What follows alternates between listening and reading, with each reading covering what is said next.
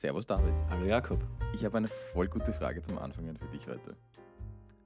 Die Anna, meine Freundin, hat mir gestern eine lustige Sache erzählt und ich habe hab gewusst, die muss ich für, für uns verwenden. Es gibt jedes, also es gibt nicht jedes Land, sondern viele Länder haben ja äh, Nationaltiere. Beispielsweise der Kiwi, der, der Vogel, für Neuseeland. Oder auch der gallische Hahn für Frankreich.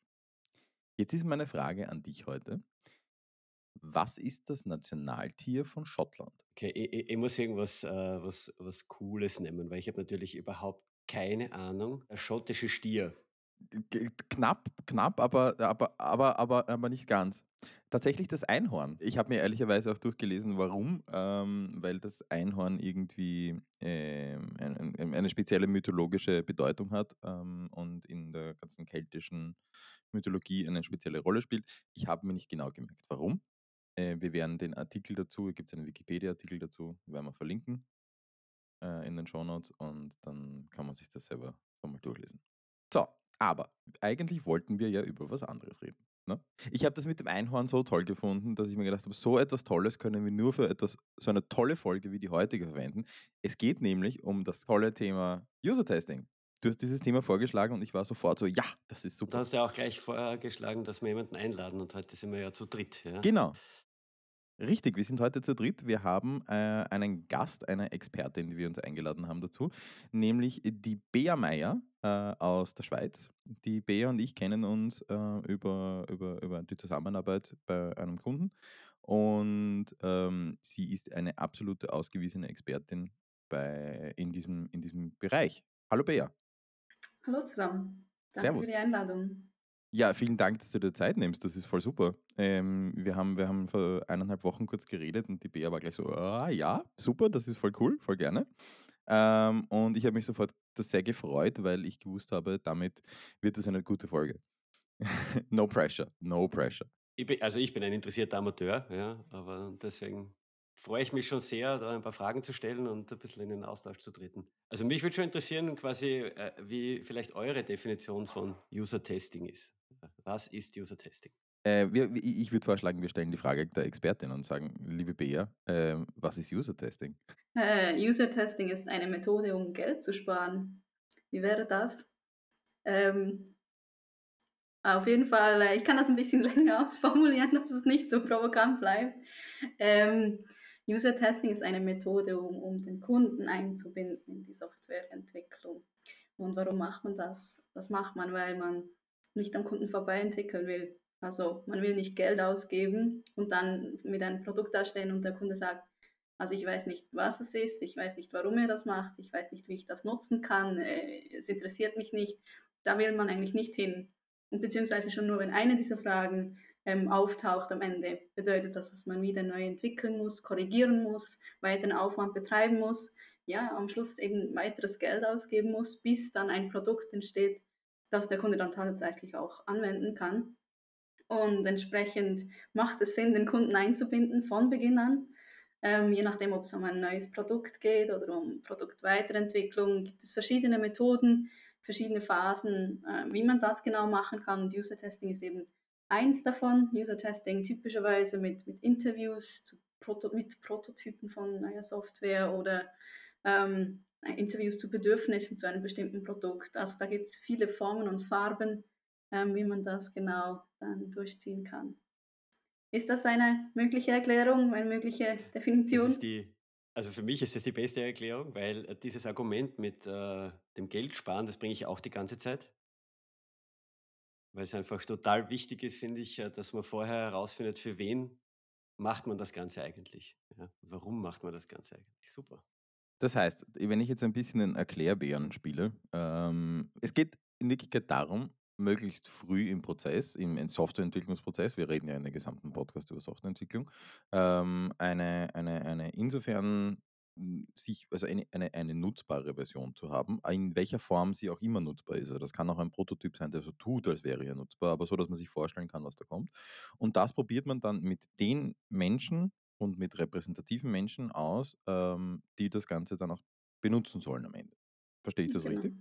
Ja, Genau, cool. also, also man, je nachdem, ähm, in welche Richtung das geht. Ich kann auch ein Beispiel machen, das vielleicht au außerhalb der Softwareentwicklung ist, damit sich das jeder gut vorstellen kann. Also wenn man zum Beispiel eine Geburtstagskarte schreibt, ja, an einen guten Freund und da wirklich alles reinpacken möchte, dass man, dass man fühlt, dann schreibt man das vielleicht vor, bevor man die Karte direkt schreibt. Und vielleicht gibt man das auch einem Kollegen, einem Freund, der Mutter, bevor man das dann dieser Geburtstagsperson übergibt.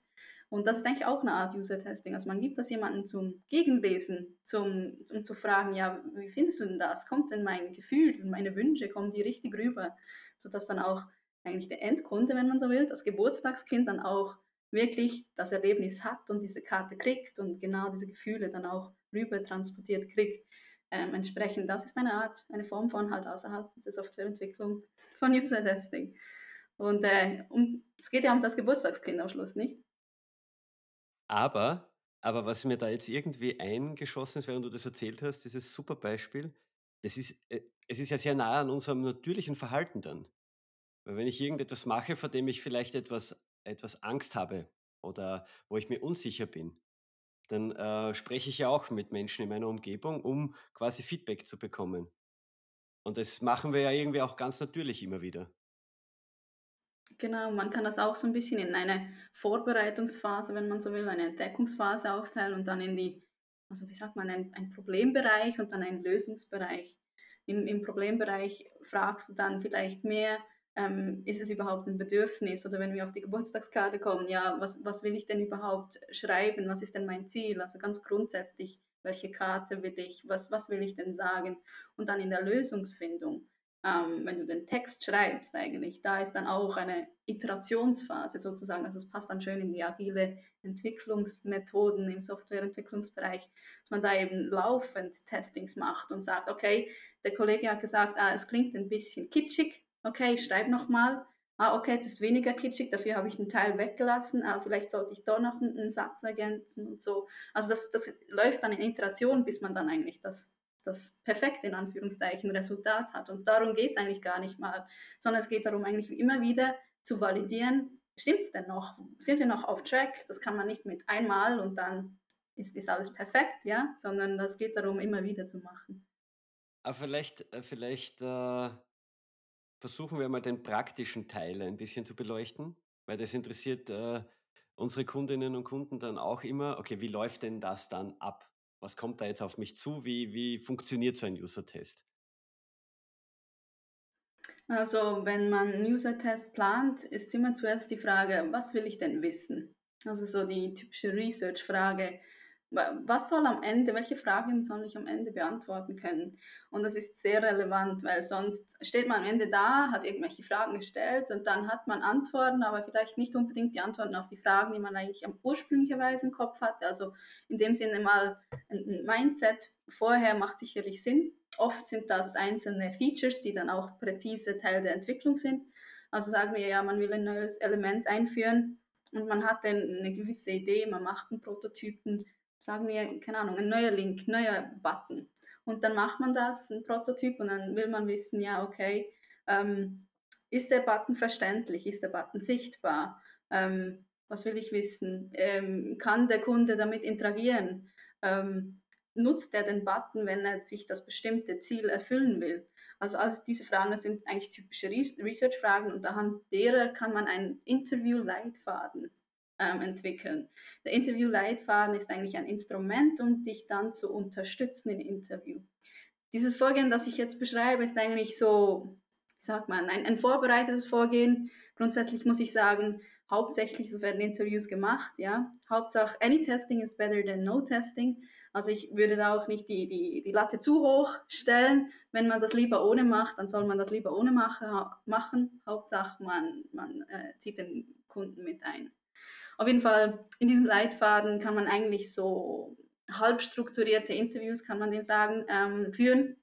Bedeutet, man hat eine, eine, eine Storyline, ähm, also man hat eine Planke, wo man entlang will, aber es kommt natürlich sehr darauf an, was der Kunde dann tut.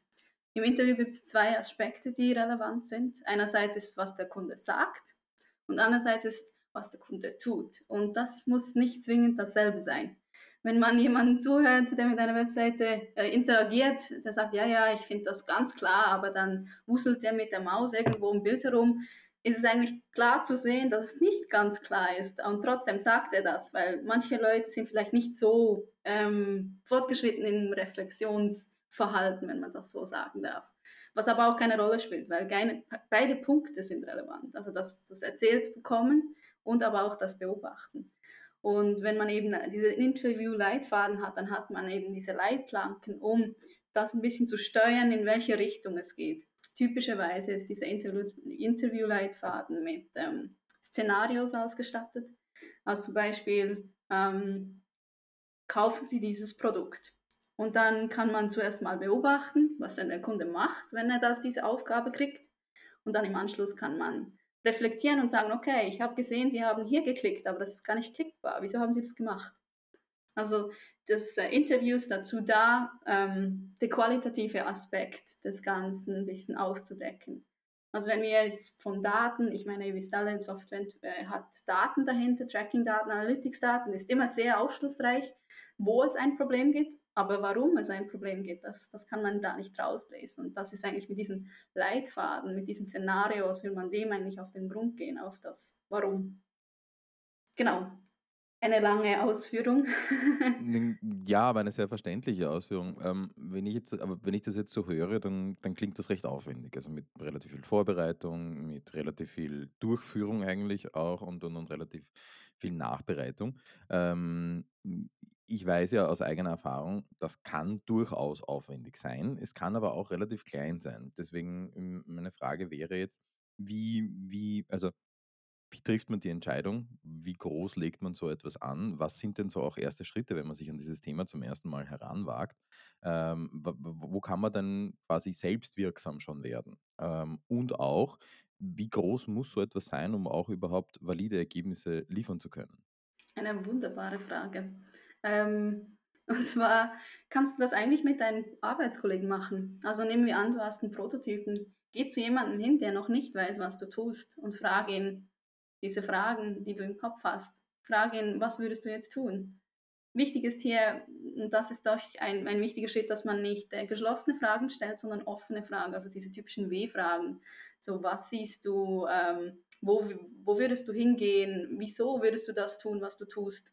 Ähm, nicht, du tust das, weil so und so und dann kann man Ja und Nein sagen. Also das ist nicht der Sinn, sondern wirklich offene Fragen stellen. Und wie gesagt, ein Kollege nebendran, der kann dir genauso, ist genauso ein User, ein erster Eindruck, der, der da hilfreich ist.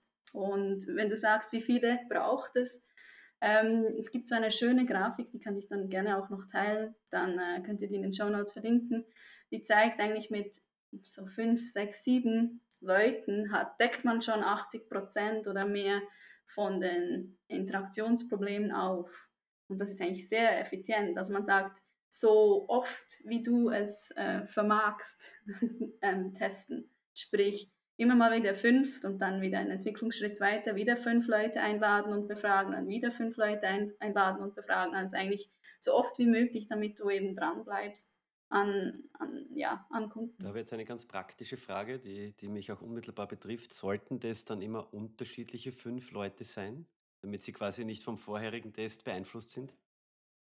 Ja, unbedingt. Also natürlich kann es ganz spezifische Fälle geben, wo der Lerneffekt relevant ist, aber meistens geht es ja darum, dasselbe Feature dann zu verbessern aufgrund der letzten Feedbacks. Und wenn man dann nochmal denselben nimmt, natürlich kann man das fragen und die Leute sagen, ah ja, das ist so, wie ich mir das vorgestellt habe. Aber manche Leute sagen das ja nicht mal, die haben nicht die konkrete Vorstellung davon. Also es geht da eigentlich schon um ein neues Mindset. Aber unterm Strich, wenn du jetzt eine Gruppe von, sage ich, fünf Piloten hast, die eine bestimmte Software anwenden, dann sind die deine Hauptkunden, ja.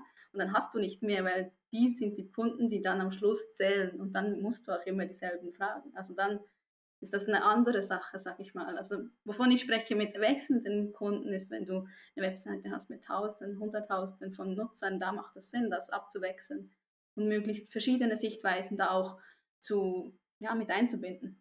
Jetzt ist das was, also gerade wie du das jetzt beschreibst, ähm, mit, mit, mit, mit Fremden, äh, beziehungsweise dem, dem das, der, der Domäne Fremden oder den, der, der Software fremden Menschen, äh, die das vielleicht noch nicht kennen. Das ist manchmal vielleicht schwierig, wenn man eine Software hat, die für einen kleinen Personenkreis ist. Das ist natürlich, wenn du sagst, das ist eine Webseite, die für mehrere tausend User ist, äh, findest du die wahrscheinlich leichter. Ähm, wie, ähm, also die Überleitung ist jetzt, bei so etwas kann man ja dann durchaus schauen, dass man vielleicht nicht nur ganz in seinem eigenen lokalen Teich fischt, sondern dass man halt auch versucht, Menschen online zu rekrutieren. Äh, hast du Erfahrungen mit Online-Tests, äh, also remote, quasi über Videokonferenz etc. versus äh, in person? Ähm, funktioniert das? Was sind deine Erfahrungen damit? Mhm. Also gerade jetzt mit Corona sind wir natürlich dankbar, dass man Remote-Testings machen kann. Ähm, sprich, ähm, dass man eben die Leute über Videocalls einlädt und die dann trotzdem mit der Website interagieren lässt und dem zuschauen. Also einerseits den Gesichtsausdruck zuschauen kann und aber auch sehen kann, was die auf der Website oder auf der App genau machen. Ähm, sagt man, im, im Büro hat man den persönlichen Draht, das ist ein bisschen mehr aufwärmen. Es geht ja darum, dass wenn du Leute einlädst, dass sie sich wohlfühlen und möglichst sich so verhalten, wie sie sich auch im natürlichen dann mit den Prototypen verhalten sollten oder würden. Weil es geht ja nicht darum, den, die Leute in den Spotlight, in, auf die Bühne zu stellen und da zu hinterfragen, sondern es geht darum zu sagen, hey, komm mal hier hin, nutz mal die Seite so, wie du das auch zu Hause machen würdest. Und das ist es. Das ist kein Anspruch, es ist kein Test, ähm, den jemand richtig oder falsch machen kann, sondern es geht darum, einfach sich selbst zu sein und halt auch wenn man irgendwo stecken bleibt, ist das ein Feedback für uns als Softwareentwickler oder als Team, zu sagen, okay, wir, lass uns da reingucken, weil wenn dieser Mensch hier Probleme hat, hat, haben vielleicht andere auch ein Problem damit. Dann müssten wir das angehen.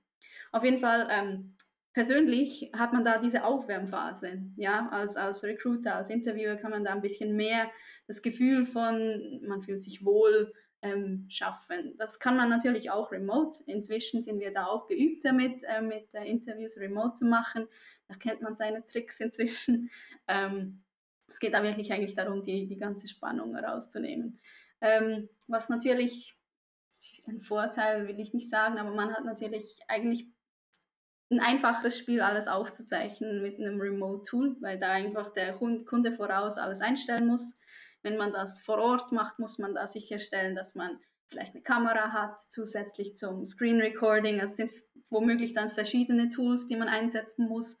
Ähm, und ich meine, da muss ich auch sagen, ja, wir sind jetzt beim Sophisticated ähm, Durchführen des Interviews. Wenn man das einfach kurz mal ausprobieren will, braucht es kein Recording. Jetzt wollte also, ich gerade fragen, ja. Genau, das ist nicht zwingend, aber das hilft dir natürlich im Nachgang, deinen Stakeholdern zu sagen, sie, dieser Kunde, der wollte hier was machen und ist absolut gescheitert. Lass uns da doch was verbessern.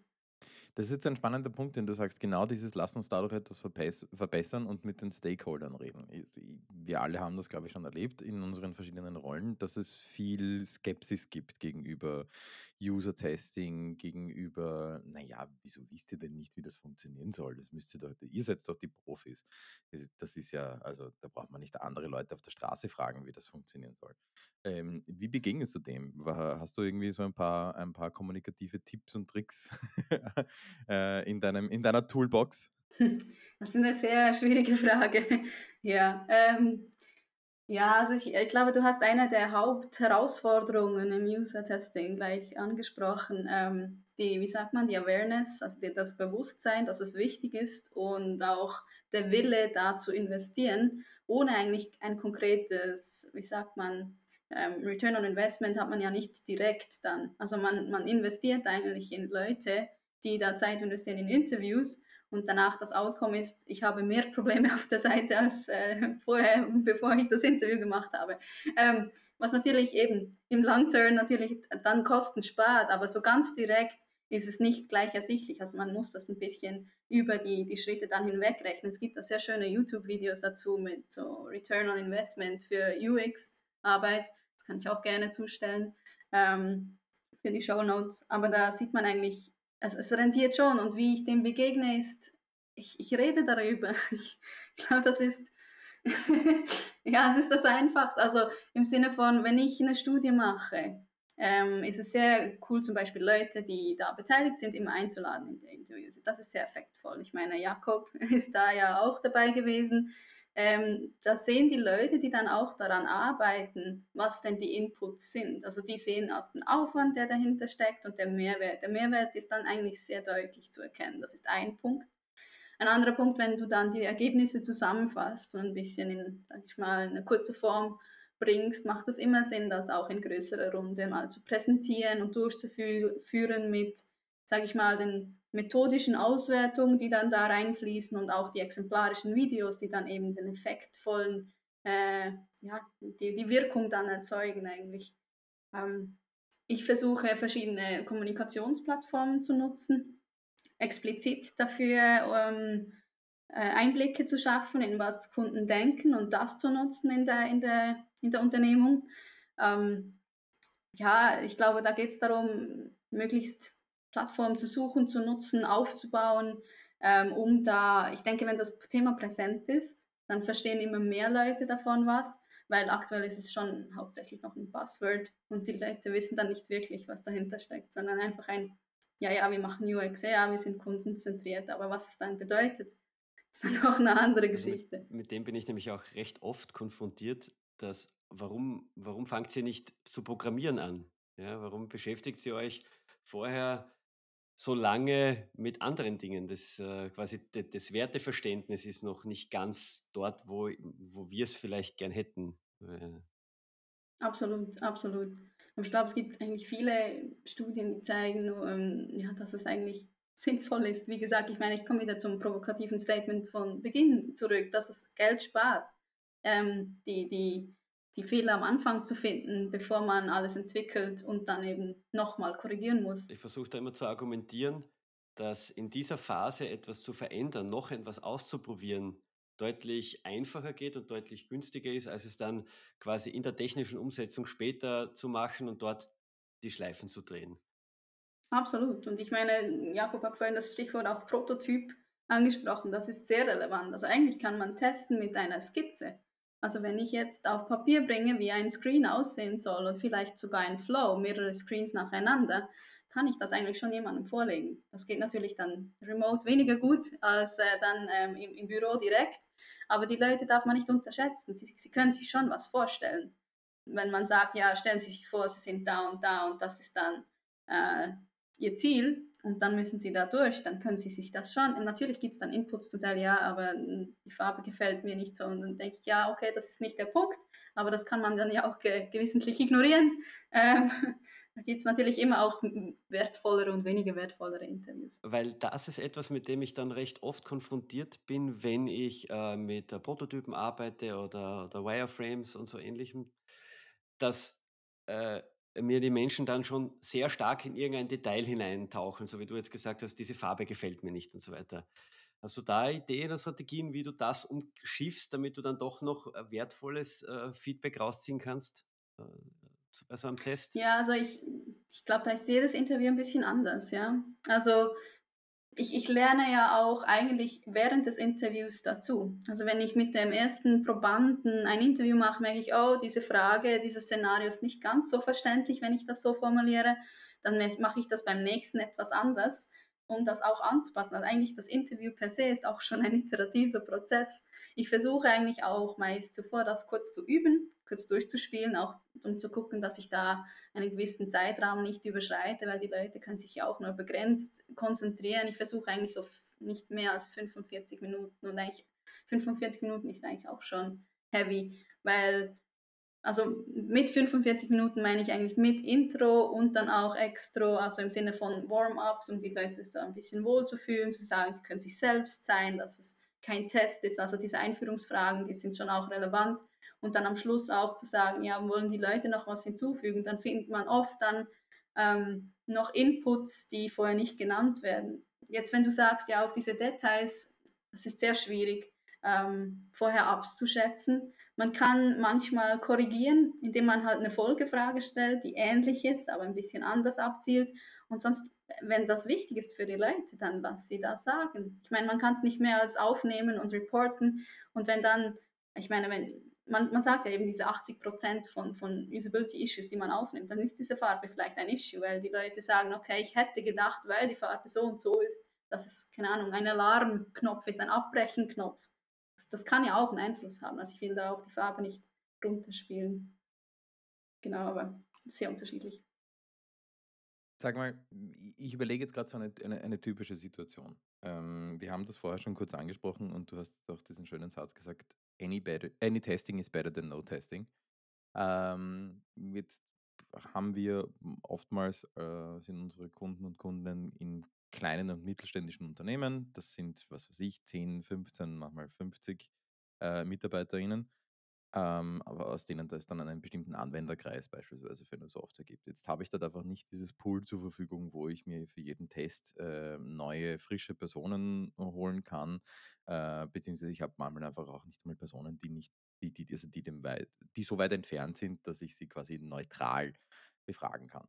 Hast du da Tipps, dass man trotzdem brauchbare Ergebnisse aus so einem Test ziehen kann? Beziehungsweise gibt es einfach Fehler, die man, die man nicht machen sollte, auf die man aufpassen sollte? Gibt es Fehler generell, die man, die, man, die man beachten sollte?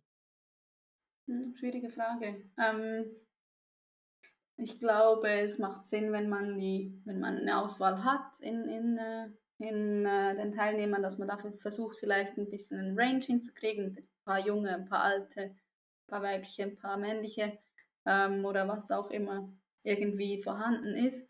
Ähm, das macht sicher Sinn, dass man da ein bisschen verteilt und nicht nur diese, keine Ahnung, 4-, 50-Jährigen, die da gerade zur Verfügung stehen, nimmt. Ähm, aber ich muss auch sagen, da, die, die Leute sind verschieden. Auch wenn das Alter und das Geschlecht dasselbe ist, man hat verschiedene Bedürfnisse. Und wenn man mit einem Produkt umgeht, dann ist das sehr individuell. Und entsprechend bildet sich das dann auch ab im, im, in, in den Ergebnissen. Also das ist dann, jemand achtet sich auf das eine, der andere findet das andere ganz schwierig. Also man hat dann trotzdem sehr schnell eine Variabilität und deshalb geht es ja auch, auch darum, nicht einen Test zu machen, sondern mehrere. Und dann kann man in dem Sinne auch Fehler in Anführungszeichen zu korrigieren. Ich meine, der einzige Fehler in Anführungszeichen, der, der passieren kann, ist, dass man jemanden kriegt, der den Mund nicht aufkriegt. Und das ist, äh, ich glaube, das Herausforderndste weil jemand, der einfach mal, also man kann den User-Test aufstellen, dass man die alle Szenarios zuerst selbstständig machen lässt und erst dann reflektiert. Oder aber man kann die einzelnen Szenarios individuell machen lassen und danach gleich reflektieren.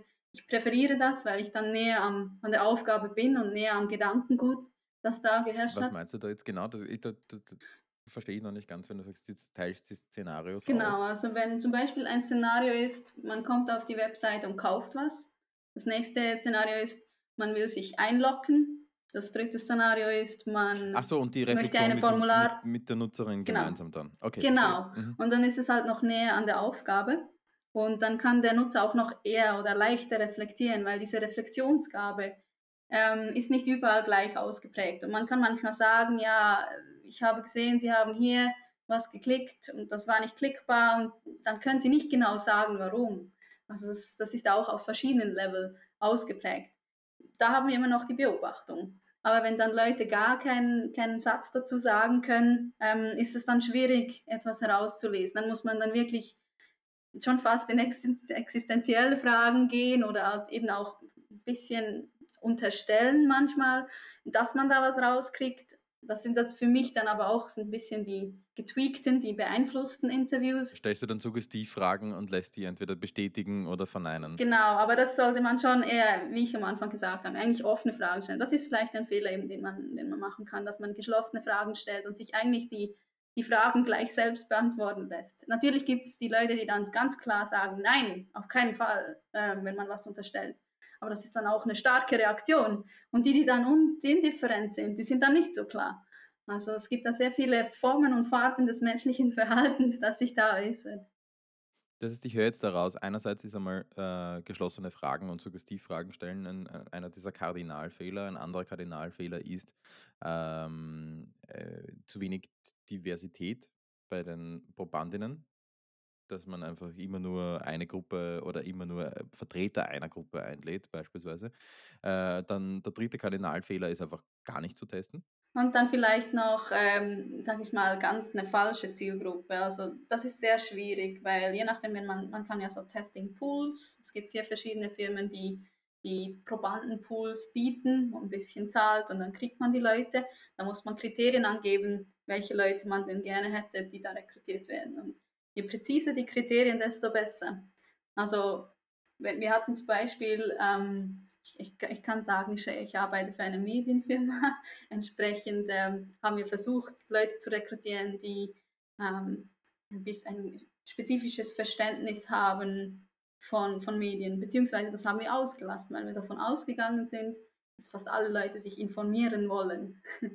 Und das hat sich dann gezeigt, dass das jemand nicht unbedingt macht oder kein großes Interesse hat, was sehr, eigentlich sehr große Vorteile hat, dass wir das hatten. Erstens wussten wir, dass es diese Gruppe gibt. Zweitens wussten wir, dass wir die systematisch bisher eigentlich nicht in unserem Pool drinnen hatten, weil die gar nicht so nah zu uns kamen bisher. Ähm, und das dritte war dann auch, trotzdem können wir jetzt sagen, wie diese Leute sich verhalten würden, wenn sie den Prototypen sehen, im Sinne von, irgendwann geht es ja vielleicht darum, neue Märkte, neue Zielgruppen zu erschließen und dann sind diese Personen natürlich umso, umso wichtiger, umso spannender zu sehen. Also für die Vielfalt der Verhaltensweisen war das schon ein Mehrwert, aber ich glaube, da muss man vorsichtig sein, was ist die Zielgruppe, weiß man das? Und im Sinne von Verhalten vielleicht äh, als Kriterium und nicht unbedingt Geschlecht als Kriterium, in meinen Augen weil das Verhalten, die Bedürfnisse, die, das ist das Ziel, je nachdem, wo du dich einschränken musst.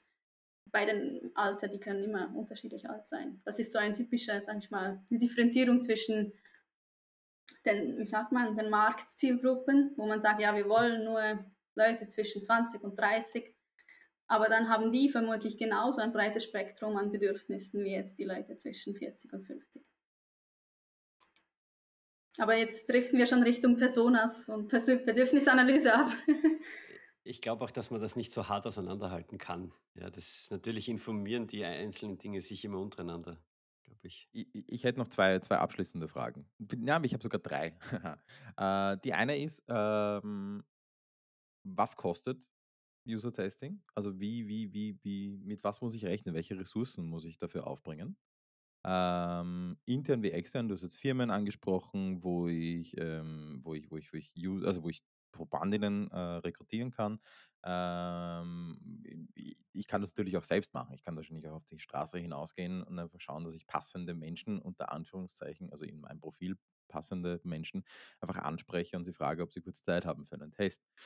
Ähm, welche Ressourcen, was muss ich alles bedenken an Ressourcen, die ich brauche? Mhm, ich kann das sonst ein bisschen durchspielen, wenn das okay ist. Ja, voll ähm, gern. Das wäre nämlich der nächste, das wäre die nächste Frage gewesen, dass wir einfach mal ein ganz praktisches Beispiel durchspielen. Also nehmen wir an, wir haben ein neues Feature, das, äh, das schon erste Prototypen äh, äh, entstanden sind und wir wollen wissen, ähm, Research-Ziel, Research-Frage, wie interagieren die Leute damit, funktioniert das, ähm, fun funktioniert dieses Feature. Ähm, dann gehen wir erstens, also ich bereite gerne dann den Leitfaden vor, lasse mir den reviewen von den Stakeholdern, weil ich bin ja nicht die Person, die den Prototyp gemacht hat, zwingend. Das kann dieselbe Person sein, muss aber nicht. Auf jeden Fall macht es Sinn, mit den Leuten zusammenzuarbeiten, die dann wirklich auch mit dem Feature ähm, da involviert sind. Also die können sagen, ja, ich möchte eigentlich noch genau wissen, ob dieser einzelne Klick da im Feature drin, ob der, der gut ist oder schlecht ist zum Beispiel. Also da kann man durchaus noch ein bisschen die, den Leitfaden shapen. Also ich will da eigentlich sicher gehen, dass ich die richtigen Fragen stellen, stelle im Sinne von die richtigen Research-Fragen und dann das Interview entsprechend aufbereite und ich lasse mir das gerne äh, gegenchecken. Dann geht es darum, die Leute einzuladen. Hier habe ich einen Referenzpreis in der Schweiz. Ich bin jetzt in Schweizer Franken, das könnte ja in Euro um. Ich weiß nicht, ob es in Euro dann generell günstiger wäre. Ähm, mit, ich glaube, ein, zwei oder drei Kriterien, bin ich jetzt nicht, gleich, äh, nicht ganz sicher, fünf Personen, ähm, ungefähr 1000 Franken. Ähm, für den Leitfaden selbst brauche ich vielleicht ein bis zwei Tage, je nachdem, wie viel die Leute da Input haben, wie, wie einig wir uns schon sind, wie viel wir vorher schon besprochen haben. Das kann sich sehr in die Länge ziehen, ähm, wenn da nicht klar ist, was denn getestet werden soll. Ähm, beim Rekrutieren selbst, wenn ich das eben mit einer Firma mache, habe ich danach nichts mehr mit denen zu tun. Das ist sehr, ähm, sehr gut, wenn man das selbst macht, wenn man sogar ein, eigen, ein eigenes Panel hat oder aber eben versucht, das über E-Mail-Adressen zu kriegen, über die Customer Database, was auch immer man hat. Das ist aufwendig. Customer Management ist aufwendig, weil man lädt eine gewisse Anzahl ein, vielleicht nicht gerade 100, für 50 zu kriegen, vielleicht erst mal 50. Und auch da kommen Leute, die sagen, ja, ich habe Zeit, aber nur dann und du hast diese Option nicht angegeben, dann musst du den zurückschreiben, weil das ist ja auch ein, du bist in dem Sinne ein Gesicht der Firma, wenn du mit Kunden interagierst. Ähm, entsprechend äh, bin ich der Meinung, dass die Leute eine Antwort verdienen und nicht erst drei Wochen später so, ah ja, wir haben es gesehen, aber das passt uns nicht, sondern dass man eigentlich zeitnah antwortet, so wie man selbst als Kunde eigentlich gerne erlebt, dass man, wenn man eine Frage stellt, dass man da auch mit Respekt zeitnah eine Antwort kriegt.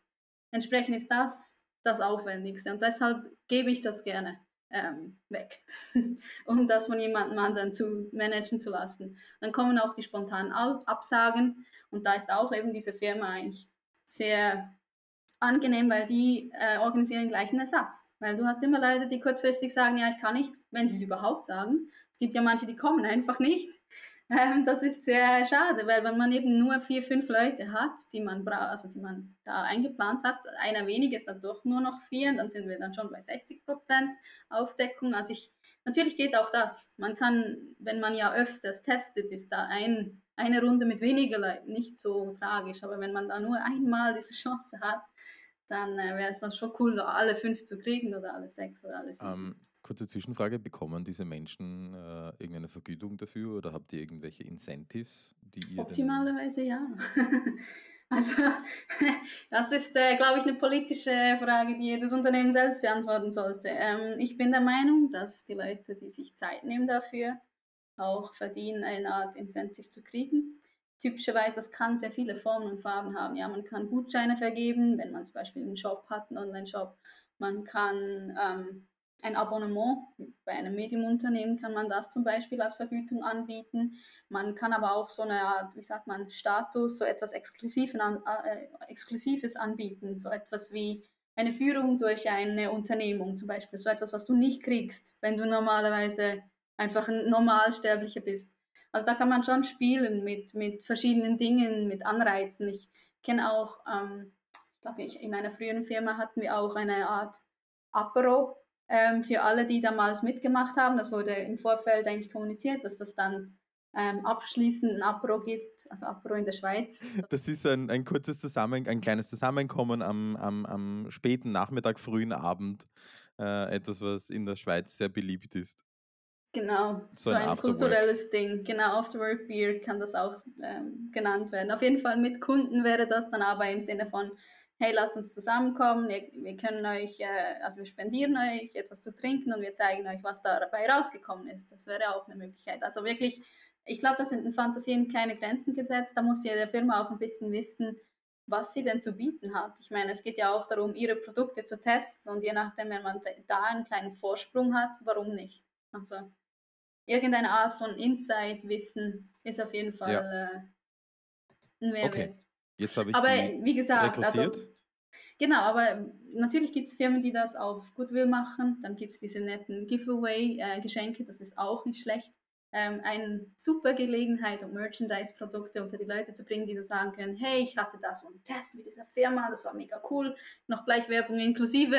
Also das sind, das würde ich sehr gerne ähm, eigentlich auch in meiner Unternehmung weitertreiben, mal gucken, dass man das vermehrt machen kann, dass die Leute dann auch ja, zu Hause eine Flasche mit Logo stehen haben und sagen, ja, ja, weißt du, ich war da bei der, der, der Firma so und so und ich habe da was super erlebt und so. Das wäre natürlich was.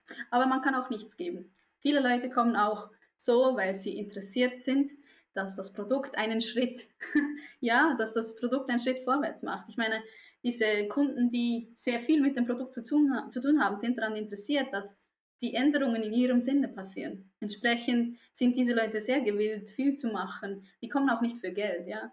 Die, das ist denen egal, ob sie was kriegen oder nicht. Die wollen einfach sagen, ja, weißt du, ich habe den Input und das müsst ihr unbedingt machen. Also diese Leute gibt es natürlich auch. Um, ja. Aber das ist ja lange Antwort auf eine kurze Frage.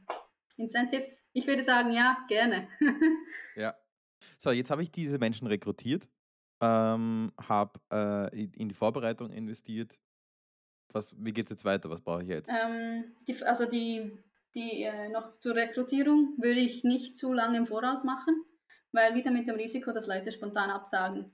Ähm, wir leben in einer Zeit, wo die Leute sich nicht gerne committen und festlegen, entsprechend eine Woche vorher reicht, in meinen Augen. Dann hast du denn die Verbindlichkeit, äh, die Leute wissen, was sie nächste Woche geplant haben, sie kommen auch eher, also in meinen Augen jedenfalls. Ähm, danach äh, geht es darum, das Ganze durchzuführen. Hier äh, ein bisschen Tool-Vorbereitung braucht es auch. Welches Tool nutze ich? Welche Gerade wenn ich das vor Ort mache, welchen Meetingraum muss ich buchen? Will ich den Leuten was, einen Kaffee anbieten, damit sie sich wohlfühlen? Kriege ich das gesponsert von der Firma? Muss ich das selbst organisieren? Da ist ein bisschen Admin-Aufwand auch drin und ein bisschen Testen von der, von der Software, weil wenn man das zum Beispiel noch mit Zuschauern machen will, die will man nicht alle im selben Raum, weil die Leute fühlen sich dann gestresst, ähm, dann will man einen separaten Raum für die Audience. Das wäre dann remote wieder einfacher, weil die Leute sich da einfach zuschauen können, also zuschalten können. Und ja, was soll ich? Ja, ich glaube, die, die Toolentscheidung ist eigentlich wirklich das Relevante. Wenn man sich da schon gewohnt ist, Interviews zu machen, geht das kürzer, dann ist das eigentlich ein, ein No-Brainer. Keine Ahnung, fünf Minuten das Ganze aufzusetzen. Und wenn das noch nicht so ähm, etabliert ist, würde ich empfehlen, das vorher durchzuspielen, weil das ist das Schlimmste, wenn du einen, einen Probanden da hast, und dann funktioniert die Software nicht und du kannst es dann nicht, äh, ich sag mal, nicht durchführen. Das Interview kann gar nicht stattfinden oder ähm, du kannst nicht aufnehmen, weil dann bist du ja so gestresst, dass du dann ähm, überhaupt den Kunden nicht warten lassen willst. Dann machst du es einfach ohne Recording. Geht auch natürlich. Ähm, ja, und ich glaube, da sind wir auch beim Punkt bei der Softwareentwicklung, wo, wo die Leute, die dann das Material zur Verfügung stellen, halt auch bis zu einem bestimmten Datum was Funktionierendes liefern müssen. Also der Prototyp, manchmal ist das ja ein bisschen ein fortgeschrittener Prototyp auf eine Testumgebung und dann manchmal sind da noch andere Entwicklungen ongoing äh, und dann braucht man eine sta stabile Seite, die dann auch funktioniert am Tag des Interviews und nicht, ah nein, wir haben den Zugang gewechselt und dann bin ich wieder vor einer blockierten Seite. Also da brauche ich, ja, also ich denke, das ist das A und O, weil dann das Interview durchführen ist dann ein Rutsch, ja, fünf Interviews in einer Stunde oder weniger plus Vor- und Nachbesprechung, wenn man das dann auch durchführt. Ich glaube, da kommt es auf die Unternehmung an, wie geübt man da ist, wie viele Leute da man hinzufügen ähm, möchte. Und die hört natürlich raus. Ich, ich bin da schon der Vorbereitungstyp. Das muss man nicht so akribisch machen. man kann das auch ein bisschen mehr on the fly machen. Die Vorbereitung ähm, zahlt sich aus. Ja, genau. Also ich finde schon. Genau, ein letzter Schritt. Sorry, wir sind noch nicht durch. Die Resultate gibt es auch noch. das Wichtigste eigentlich, ja. Na klar. Ja, absolut. Ich meine, wir sind nicht durch nur mit dem Interview. Ähm, ja, das Ganze aufbereiten, ähm, Recordings vielleicht nochmal durchsehen, zusammenfassen. Und da ist oft dann, ich nehme gerne die Research-Fragen wieder zur Hilfe und sage, okay, ich habe jetzt eine Antwort auf diese Frage, ich habe jetzt eine Antwort auf diese Frage. So, vielleicht auch mit einem Ampelsystem, so, ja, funktioniert, na, funktioniert teilweise oder nein, funktioniert nicht. Finde ich, hat sich bisher bewährt, rein visuell auch. Und auch definieren, okay, da wissen wir noch nicht genug, lass uns noch einen Test machen. Und dann hat man eigentlich schon den Gegenstand der nächsten Interviews. Wenn man sagt, okay, äh, lass uns dann eine Verbesserung machen im Prototypen vielleicht schon und dann nochmal eine Runde drehen. Also ja, das wäre dann der Abschluss, der eigentlich in ein neuer Start hineinfließt. Wie schön. Was für ein, schöne, was für ein schöner Abschlusssatz. ähm, ich habe jetzt noch einen, einen, einen, letzten Punkt. Wir haben in unserer, in unserer kleinen Sendung hier äh, eine wöchentliche Kategorie, die heißt das Action-Item der Woche. Wir versuchen unseren ZuhörerInnen jede Woche ähm, ganz konkrete Ideen, Tasks, äh, To-Dos, äh, Aufgaben, ähm, Impulse in, an die Hand zu geben, äh, wo man einfach selbst mal ausprobieren kann, ähm, das Tool ausprobieren kann oder das einfach für sich materialisieren kann, was wir hier besprochen haben. Ähm, deswegen meine Frage an dich heute. Hast du etwas, wo wir unseren Zuhörerinnen konkret sagen können, probiert das mal aus, um mal ein Gefühl für, für diese Methode, für, die, für User-Testing zu bekommen? Ansatzpunkte, ähm, ja. Ja, ich würde sagen, ähm, wie das Grußkarten, Geburtstagskartenbeispiel nimm irgendwas, was du, was dir wichtig ist, das Outcome, äh, der Outcome. Nimm etwas, wo dir der Outcome, das Resultat wichtig ist von einer Person und teste das vorher. Ob das jetzt eine Geburtstagskarte ist oder direkt im, im in der Softwareentwicklung drin. Ähm, das überlasse ich, glaube ich, den Zuhörerinnen und Zuhörern.